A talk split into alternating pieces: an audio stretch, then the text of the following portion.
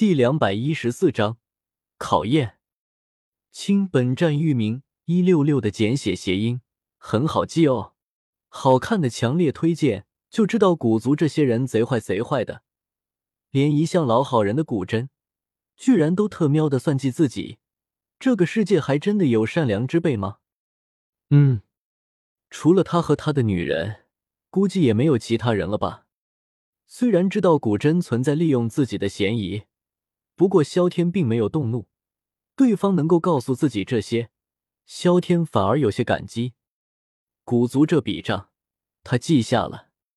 古真兄弟，以我的实力，怕是奈何不了他们，怕是要让你失望了。萧天不动声色，开口道：“没事，反正我不急，相信萧兄总有一天能够讨回公道的。”闻言，古真毫不在意的摆了摆手，看着萧天的目光带着戏谑之色。瞎叫唤的人，永远上不得台面。那些不动声色的角色，才往往是最可怕的。听到这样的消息，萧天居然还能够坐得住。一转眼又是谈笑风生的样子，显然不是好遇的角色。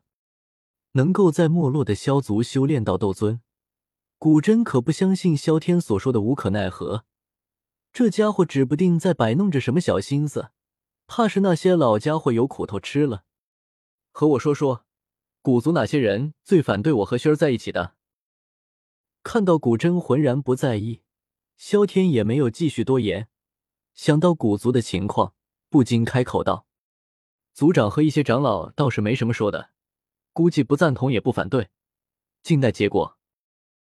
而有一些长老比较古板，比如古山等长老，认为古族的血脉必须留在古族，坚决不赞同你们二人的事。”古真也没有保留，直接为萧天讲解了一下古族现在的形势。对于古真这么老实的态度。萧天终于看不下去了，从储物戒指里面拿出了一个录音机，随后当着古真的面放了起来。族长和一些长老倒是没什么说的，估计不赞同也不反对，静待结果。尼玛！听到录音机里面传开了一模一样的声音，古真有点想要骂街。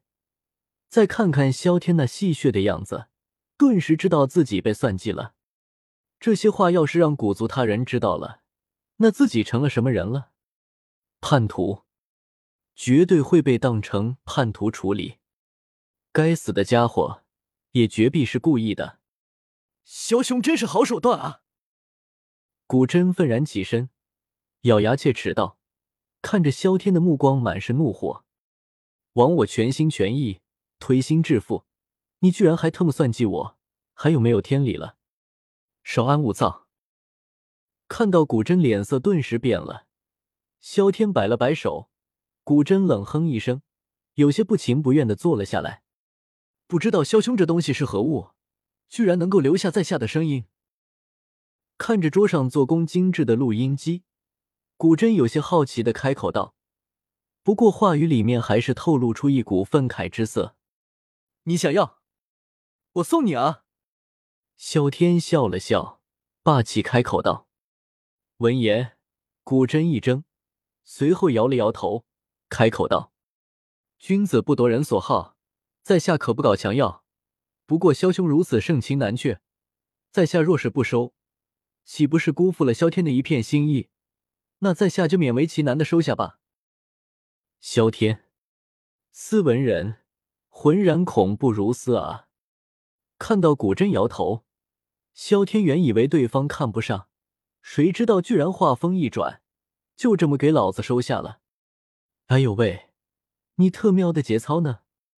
那古真就笑纳了，似乎生怕萧天反悔似的。古镇直接将录音机收进了储物戒指。若是萧兄有什么要帮忙，随时找我便可。只不过那东西，萧兄还请保密。萧天这么轻易就送给自己。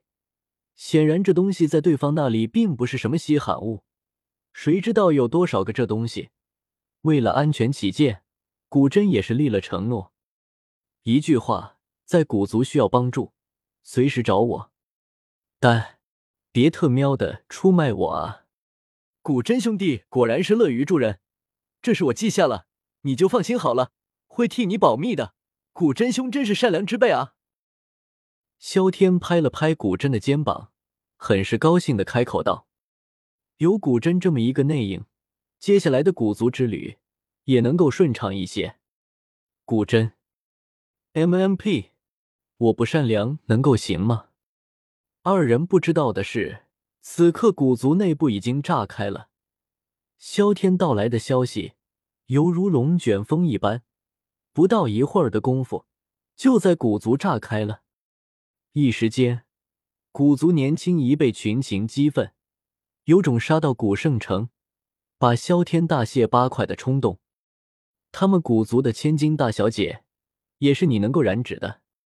特喵的，你这是不想活了？大哥，这事你怎么看？古族一座高楼内，三个年轻的身影坐在这里。脸色很是平淡，似乎对于四周喧闹之声并没有过多在意。为首一人身穿青衣，看上去气度不凡，身上带着似有若无的威压，正是黑烟军的大都统古青阳。至于开口的这位，一身银色袍子，也是风度翩翩，让人心生好感。而对面的那位，长相有些黝黑。脸色严肃，此二人正是另外二位都统，古华和古行。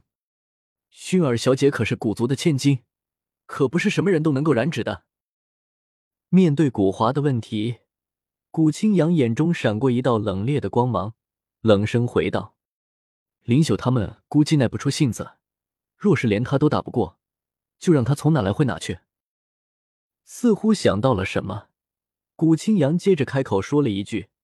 话毕，古青阳的身影直接消失了，只留下古华和古行二人面面相觑。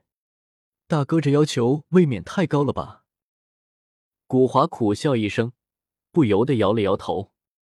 林朽他们虽然实力不入他们眼，但好歹也是货真价实的斗尊啊。而萧族落败不已，连斗帝血脉都已经枯竭了，别说是斗尊。听说族内连斗王都没有，让林朽他们出手，这不是直接否决了？你又不是不知道，大哥对薰儿小姐一向溺爱，把小姐当亲妹妹一般。若是没有斗尊的修为，别说我们这些人，就算一些默不作声的族中长老，也是不会同意的。对方的古行脸色毅然不动，仿佛一座石像一般，缓缓开口道：“也是啊。”闻言，古华苦笑着点了点头。没有实力，一切都是妄想啊！一六六阅读网。